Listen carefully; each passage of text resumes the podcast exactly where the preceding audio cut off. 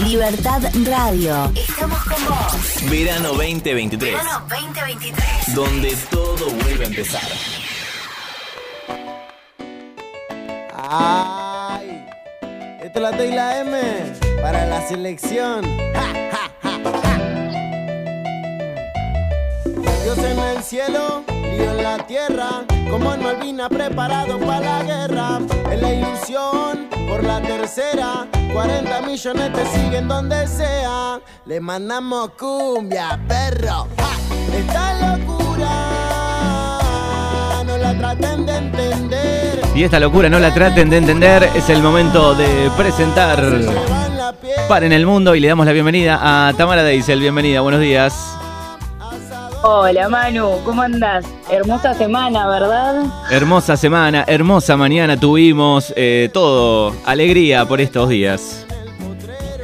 Eh, la verdad que, que hermoso, así, así da gusto ir terminando un, un diciembre. Claro que sí. Y bueno, y como no puede ser de otra manera, perdón, cerramos la, Sí, sí, la sí. columna, cerramos el año de Par en el Mundo con eh, Selección Argentina.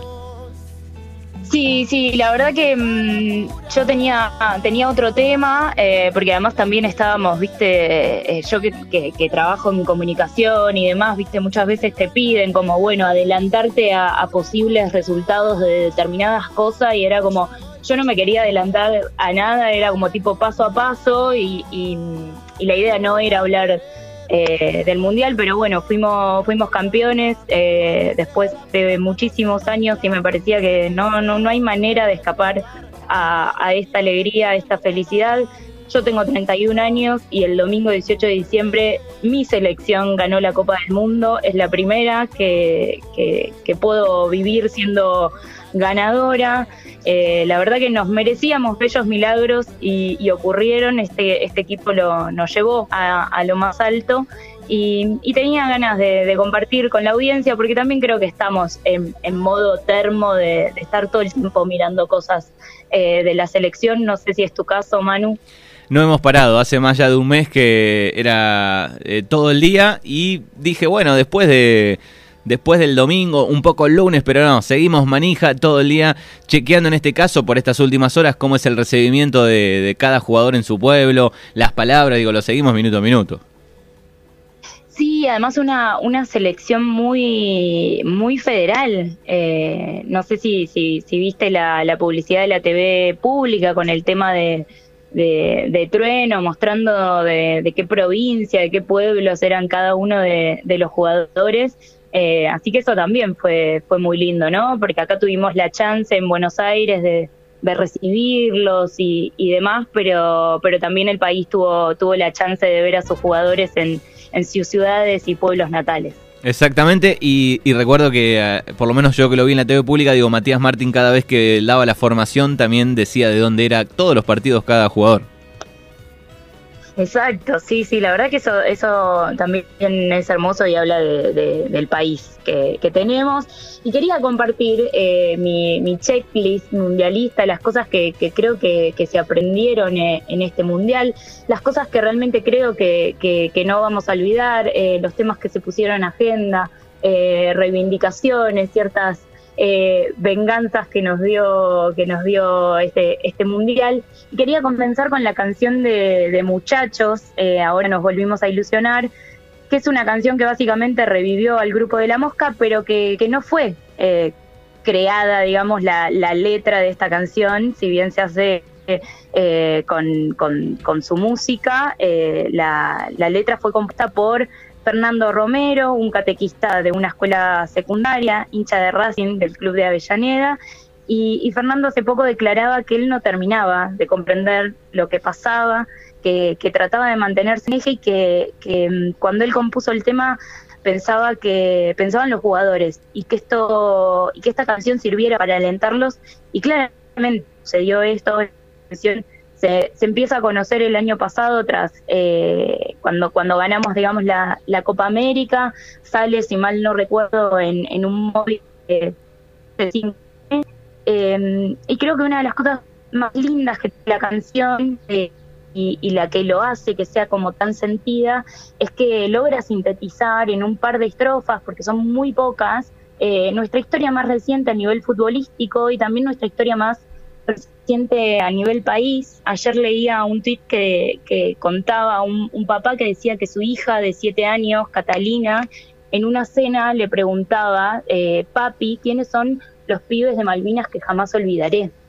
Eh, me parece que ahí hay una, una reivindicación a nuestros excombatientes que después también eh, para, para la última, la, nada, la jugada final con, con Francia también grabaron un video, un par eh, de excombatientes Malvinas alentando a la, a la selección. Me parece que, que trae para, para las infancias y para las juventudes también eh, poder narrar, poder recordar eh, esta trágica historia, esta decisión de el manotazo de abogado básicamente del gobierno de facto, de llevarnos a una guerra totalmente injusta, innecesaria y, volver a poner eh, en tema eh, la cuestión de Malvinas y la autonomía de, la tierra y de los pueblos. Exactamente, qué importante eso, ¿no? Que a través de una canción, que, es una celebración, digo, bueno, deje ese mensaje también.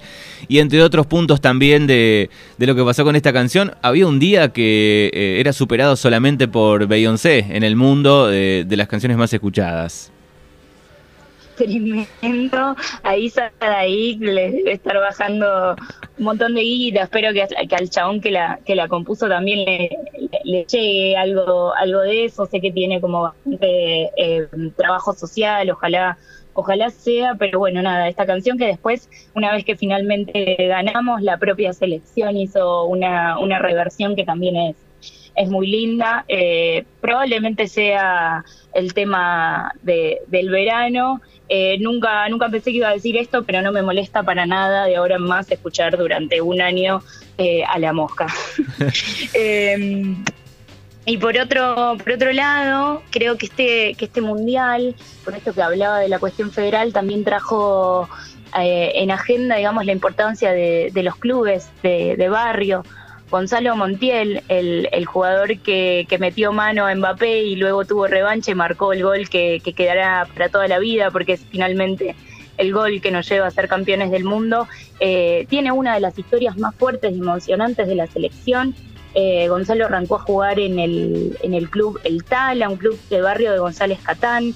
Julián Álvarez también surgió del club atlético de, de Calchaquín. Y, traje el audio que probablemente hayan escuchado, pero me parecía importante compartir. Y esto era lo que decía Julián cuando era muy, muy pequeño. La bandera más hermosa de este mundo, muchachos. ¿Cuál es tu sueño que tenés en el fútbol? Si tuvieras que elegir, ¿cuál es tu sueño? Eh, jugar un mundial. Jugar un mundial, así es. Eh, Julián, y si tuvieras que elegir, ¿quién es tu ídolo en el fútbol actualmente? ¿Ah? Tu ídolo en el fútbol, tu jugador favorito. Messi. Messi.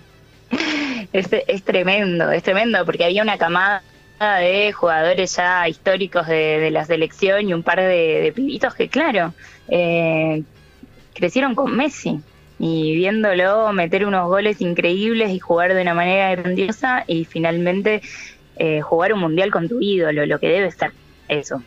Emocionante. Ayer escuchaba el, al descubridor de, Julián. Eh, bueno, ese debe ser emocionante, ¿no? Porque lo, vio de chiquito, este lo vio en un partido. Dijo, tiene algo distinto, eh, cómo, jugaba el fútbol de, muy pequeño eh, y fíjate dónde, dónde terminó Julián. Sí, fue, fue hermoso y también, ¿no? Esta importancia de los jugadores de, de, de, volver, ¿no? A su pueblo. Uno piensa, bueno, están así hablando coloquialmente forrados en guita y sin embargo como la alegría, o sea, realmente se los nota deseosos de, volver a su pueblo, de volver a ciudad y compartir esta alegría con, con todas y, y todos. Eh, también me parece de barrio porque no sé si recuerdan, pero ya por el 2016, tras perder la Copa América con, con Chile, eh, Messi anunciaba su, su retiro de la selección y fueron los clubes de barrio los que lanzaron una campaña pidiéndole que se quede con estos pibes tipo Julián Álvarez, eh, sacándose fotos con carteles de, de Messi volvé, Messi te queremos, y también fueron importantes para, para que Messi finalmente decida volver por, por su revancha, ganar la Copa América, ganar la Copa, la Copa del Mundo, que la importancia de, de los clubes de barrio eh, como espacio de, de, esparcimiento, como espacio de contención, como, como nada, el, el, deporte eh, y la cuestión social fundamental. Eh, otra de las cosas que, que, nos dio este Mundial y ya la Copa América es la revancha con, los periodistas y comentaristas mala leche. La, la Copa nos trajo eh, la hermosa posibilidad de ver entre otros al Toti Pazman pedirle perdón a Di María y esto es lo que decía tras ganar la Copa del Mundo. Era una, una autocrítica. Yo me equivoqué con Di María. Sí, yo, eh, yo en su momento eh, pensé que el ciclo de María en la selección estaba terminado. Pensé que estaba terminado. Pensé que Di María eh, era lo mismo que Higuaín, que Mascherano, que Biglia, que Rojo, que la Bessi. Hasta que Agüero, lo de Agüero es una situación aparte porque, bueno, tuvo el problema de salud, si no seguramente hubiese estado en este plantel y, y también hubiese sido eh, campeón del mundo. Creo que no de titular, pero, pero hubiese tenido eh, su lugar. Y bueno, la verdad que me equivoqué. Y no solamente me equivoqué en el concepto, porque, a ver, esto dicho así, no, no hay ningún problema. Eh, yo puedo entender que un jugador terminó su ciclo de la selección, lo decís, y como me enseñó Macaya alguna vez, si vos lo decís con argumentos y sin faltar el respeto, no hay ningún problema. Ahora, bueno, la forma que yo elegí quizás este, no fueron las mejores. Tampoco es que eh, es para hacerme, para regarme tanto las vestiduras. Pero bueno, hice un show en televisión, no quedó bien. Eh, en me escribió la mujer, sé que le molestó. Y no tengo eh, problema en ponerle otra mejilla, que ya la puse el año pasado, después del gol del, del Maracaná. Y ya, o sea, lo que estoy diciendo hoy ya lo dije hace un año. Pero no importa. Bueno, Toti Pazman. Toti Pazman. Quizás dice no fue la mejor manera, no, no me expresé de la mejor manera. Quizás, vos, hay un montón de, de videos ahí circulando, resúmenes de, de todos los periodistas. Eh, cuando el Diego gana eh, la Copa del Mundo, también le cantaban a los periodistas panqueques, o sea que se ve que, que es algo que no viene de ahora. Creo que esto también pone eh, un poco en, en en agenda, digamos que espero para las próximas generaciones de comentaristas, relatores, periodistas deportivos, de que una, una cosa es opinar con fundamentos y otra cosa es hacer un show, que me parece que es un poco lo que, lo que tienen eh, la camada de Toti Pazman, entre otros. Eh, por otro lado, no sé, Manu, si viste la etapa de Clarín y La Nación el día después de que, de, de que ganamos la Copa. No, no, no sé, vi tantas que estoy perdido. La del otro día no la recuerdo. La, Claro. o sea, la del lunes sería. Bueno, la, la del lunes, que uno pensaría, bueno, la etapa va a ser, eh, no sé, la foto de los festejos en eh, el obelisco, las fotos de los festejos en la selección, con el Kun levantando a Messi. Bueno, no, para nada. Clarín y La Nación le vendieron su tapa a Quilmes. Eh, hicieron un diseño, la verdad que bastante paupérrimo, uno esperaría al menos un poco más. Si le vas a vender la tapa a una publicidad, eh, una tapa que probablemente después sea pasa a la historia, digamos, ¿no? Porque después uno va y busca en la hemeroteca y vas y compras el diario porque querés tener el papel que deja eh, grabado que la selección ganó. No, Clarín y La Nación decidieron a contramano lo, de lo que hizo absolutamente todo, eh, todos los medios y diarios del mundo. Eh, le vendieron la tapa a, Quilmes, se perdieron la posibilidad histórica de poner una foto de Messi y, y, de esa selección levantando la copa. La verdad que de Clarín y de la Nación, de los que nada se esperaba, nada hicieron. Eh, a mí me gustó mucho el título de el del diario de San que decía en las manos de Dios y Messi levantando eh, la copa. La verdad que fue muy hermosa. Después otra de los titulares eh, que tampoco vamos a olvidar es de la nación de el futbolista extraordinario que no pudo contener al hombre vulgar. Sí, inolvidable. Y, y, cuánta tela para cortar sí. de, de, de, ese título, ¿no? Cuánta tela para cortar y qué, recorte no Pau, paupérrimo que hicieron, ¿no? Porque no, no pudieron leer. Primero parece que no vieron todo el partido de cómo jugaron los holandeses. Después parece que no conocen la historia del DT de Holanda con jugadores sudacas como Riquelme que fueron maltratados sistemáticamente por el DT de Holanda. Eh, Messi festeja uno de sus goles haciendo el topollillo eh, en un homenaje a, a, Riquelme y en una venganza para ese, para ese DT nefasto.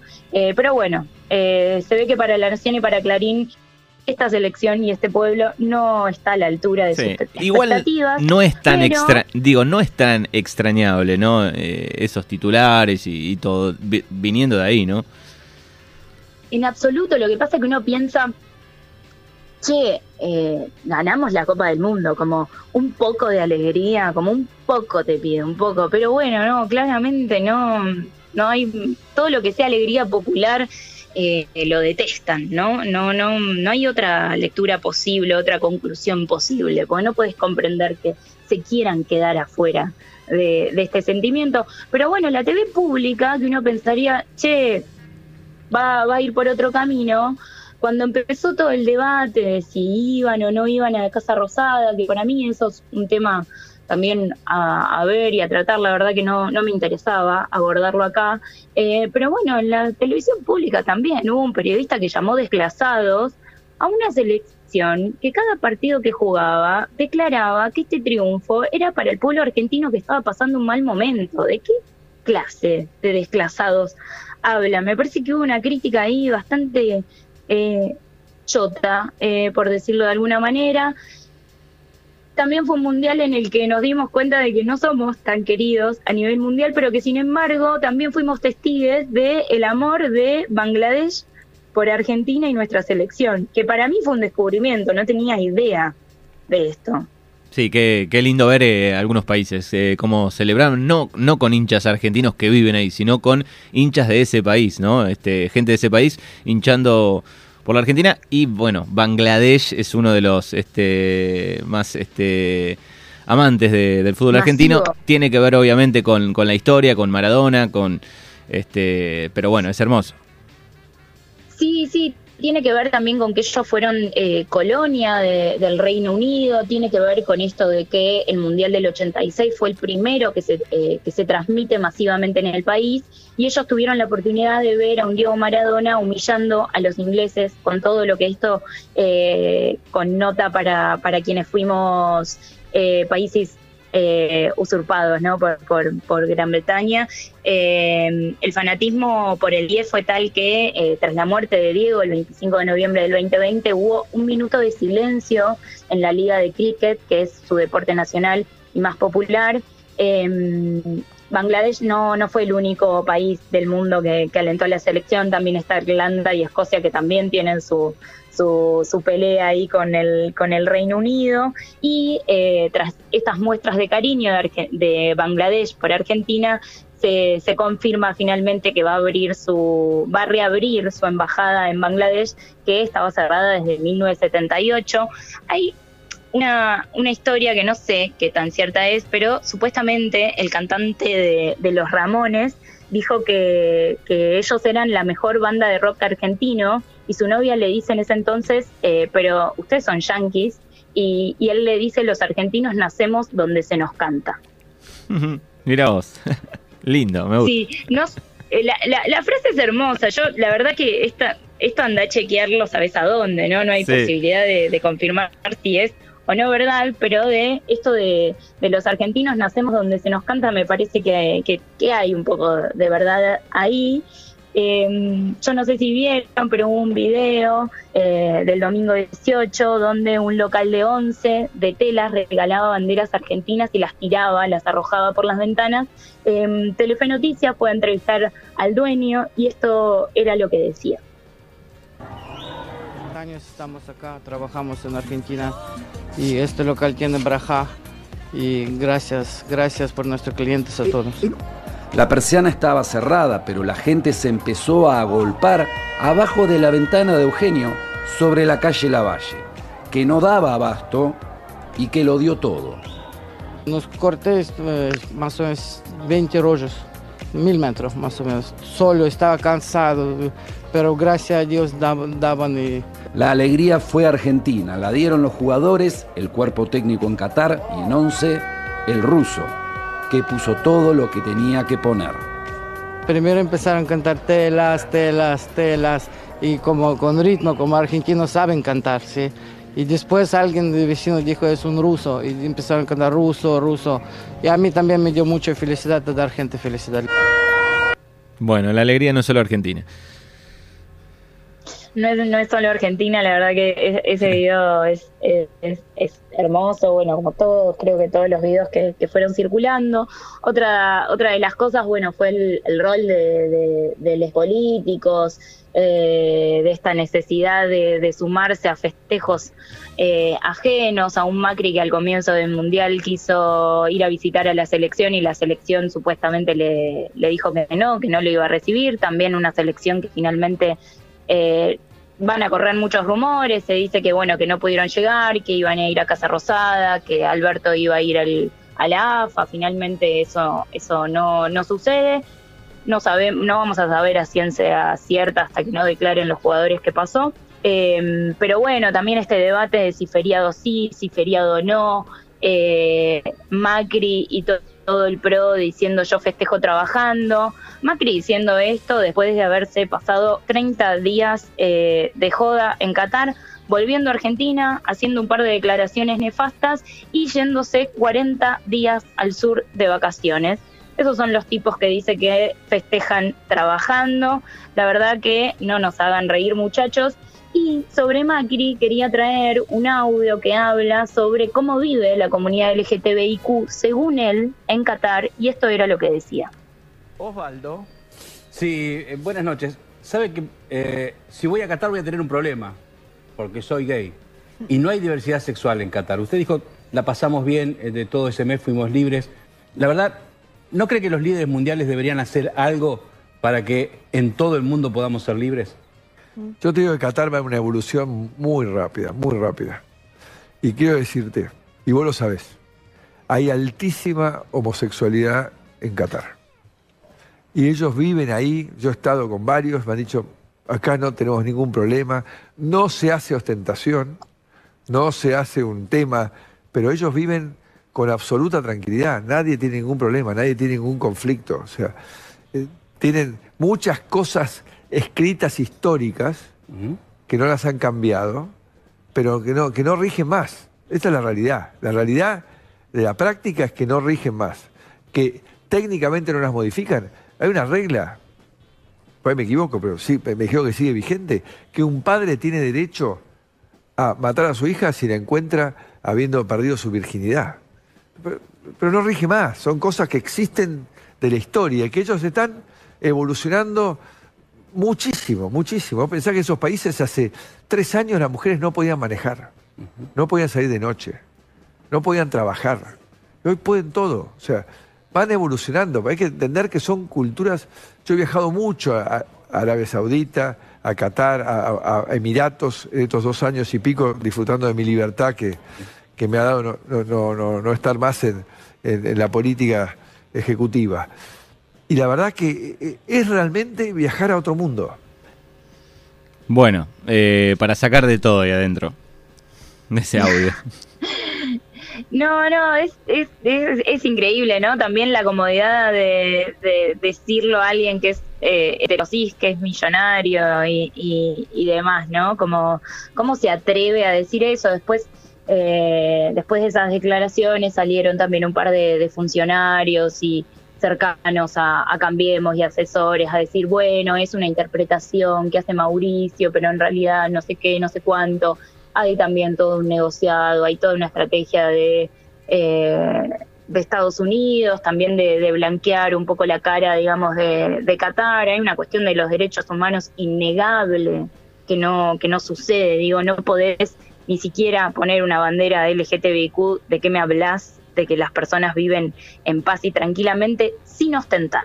Porque el problema parece ser que para esta gente está en la ostentación. Si vos te guardás en tu casa, no pasa nada. Bueno, esto fue el expresidente Mauricio Macri. Y además, Pero- eh, otra más que dice Sí. eh, que está liberado, digamos. O sea, siendo presidente estaba como preso. No sé a qué se refiere, ¿no? Dice mi libertad. Recuperé mi libertad. Un señor que real es el presidente que más vacaciones se tomó en su mandato. y que nadie salió a criticarlo, ¿eh? Nadie salió a decir, che, está de vacaciones. Se iba de vacaciones y no le importaba nada. Eh, bueno, ojalá siga liberado, la verdad, por mi parte, muy contenta con que siga liberado y no, no ocupe cargos ejecutivos. Eh, otra de las cosas, saliendo de- del tema política, otra de las cosas hermosas que nos dejó esta selección fue la impronta generacional, lejísima de la gerontofobia y de la oda a la juventud. Tuvimos un plantel de la selección eh, que fue uno de los más grandes en edad, con un Messi de, de 35, con, eh, con un Papu Gómez de 34, diciendo que los trenes no pasan una sola vez, sino siempre. Em, no, y todo es el, poder, digamos, del no culto al- a los jóvenes, si bien tenemos pibes muy, muy jóvenes, también tenemos un seleccionado grande, algo que también nos critican, digamos, desde las ligas europeas eh, por estos jugadores de, mayor edad. Eh, también menciona aparte a los barra bravas de, de Luro, que se convirtieron en los barra bravas de, de la ternura, que festejaron al grito de abuela, la, la, la, la, la. Eh, ¿no? Esta importancia también empezaron a, replicarse festejos en, en los hogares de, de la tercera edad, festejar con abuelos. Eh, también fue, creo que, que importante y lindo eh, de ver. También una selección que, que repensó la masculinidad en cierta manera, ¿no? Esta posibilidad de ver a hombres, eh, eh, jugadores de fútbol, deportistas, abrazarse, llorar. Eh, yo n- este video lo deben haber visto todos, ¿no? Eh, cuando Scaloni eh, estaba como ahí haciendo puchero y lo viene a abrazar paredes y finalmente eh, larga todo, toda esa, esa emoción contenida, ¿no? Eh, el festejo, digamos, también futbolero, que dejó de ser patrimonio de, de los varones y uno salía a la calle, veía eh, no solo a mujeres, sino a toda la comunidad LGTBIQ festejando con ciertos recaudos en determinados lugares, pero saliendo a la calle, disfrutando algo que antes era solo eh, o se pretendía solo para varones. Eh, menciona aparte también a, nuestro pueblo hermoso. Leonel Scaloni tuiteaba hace unos días, eh, el sueño de todos los argentinos se hizo realidad eternamente agradecido, emocionado por verlos felices. Ustedes fueron el jugador número 12. Esa es la selección que estuvo todo el tiempo remarcando que jugaba por y para los argentinos. También hubo muchas críticas a, a- los festejos, a la exacerbación, a los medios titulando de maneras exorbitantes, pero también hay que mencionar que hubo 5 millones de personas eh, festejando en la ciudad autónoma de Buenos Aires y en el conurbano, y de esos 5 millones de personas solo hubo 31 heridos. El número es realmente muy bajo eh, si se piensa en la cantidad de gente que hubo, y eso también habla del pueblo argentino y de la felicidad que tenía. Eh, por otro lado, también esta selección nos dio la posibilidad de, vivir un diciembre diferente. El, cada 19 y 20 de diciembre recordamos el estallido del 2001 y las trágicas muertes que ocurrieron tras la represión de- del Estado y del gobierno de ese entonces. Y esta vez sobrevolaron helicópteros y fue de felicidad y para mí eso es una revancha histórica de las que nos tenemos que abrazar sin olvidar lo que pasó, pero también cambiándonos un poco el, di- el diciembre, uno pensaba qué pasa si perdemos, qué va a pasar, digo, estamos en medio de una crisis económica, en medio de la caída de salarios, de la pérdida de trabajo, eh, de que cada vez cuesta más llegar a fin de mes. Bueno, tuvimos una alegría que eso, que no, no va a revertir la situación económica, pero que al menos eh, emocionalmente eh, y sentimentalmente ayuda, ¿no? Eh, por último, no somos un país de mierda, no, no dejen que nadie les haga creer eso y si no me creen a mí, créanle al Dibu. La bandera más hermosa de este mundo, muchachos. Mírenla. Y siempre, siempre ser orgullosos de donde nacieron. Bueno, hermoso, para cerrar la frase del Dibu. Estén orgullosos donde nacieron. Hay una pintada en San Telmo de una autor, autora anónima que dice liberar por completo la alegría, organizar la rabia. Creo que ha sido un poco el intento de, esta columna. Me parecía hermoso terminar con, el Mundial. Eh, una, un poco de, justicia poética para un país que sufre bastante. Eh, y recordarles que, que el próximo 20 de julio del 2023 arranca el Mundial Femenino. Probablemente no sea con la, con la intensidad con la que vivimos eh, este mundial, pero sí invitarlos a seguir y alentar a, a las argentinas y ojalá que lleguen, que lleguen muy lejos y si no están ya abriendo el camino para, para las nuevas generaciones. Esto fue Paren el Mundo del 2022. Gracias Manu por el espacio, gracias a Guli eh, también por salvarme un par de veces. Ha sido un año con, con mucho trabajo, con vuelta al estudio y a veces se, se me dificultaba, pero gracias por todo. Bueno, gracias a vos. Tamara Deisel que ha presentado jueves por medio durante todo el año aquí en Mañanas Urbanas, eh, Paren el Mundo con diferentes temáticas, así que gracias y feliz año. Feliz año Manu, nos vemos y felicidades para todos.